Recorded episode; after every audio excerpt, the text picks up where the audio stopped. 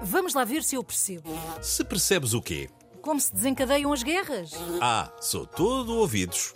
Ao que parece, Israel estava a pedi-las, por isso o Hamas atacou. E Israel contra-atacou porque o Hamas, depois do ataque, estava a pedi-las.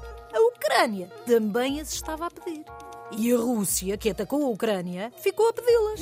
E então, já percebeste como se desencadeiam as guerras? Sim, é estar com atenção aos pedidos.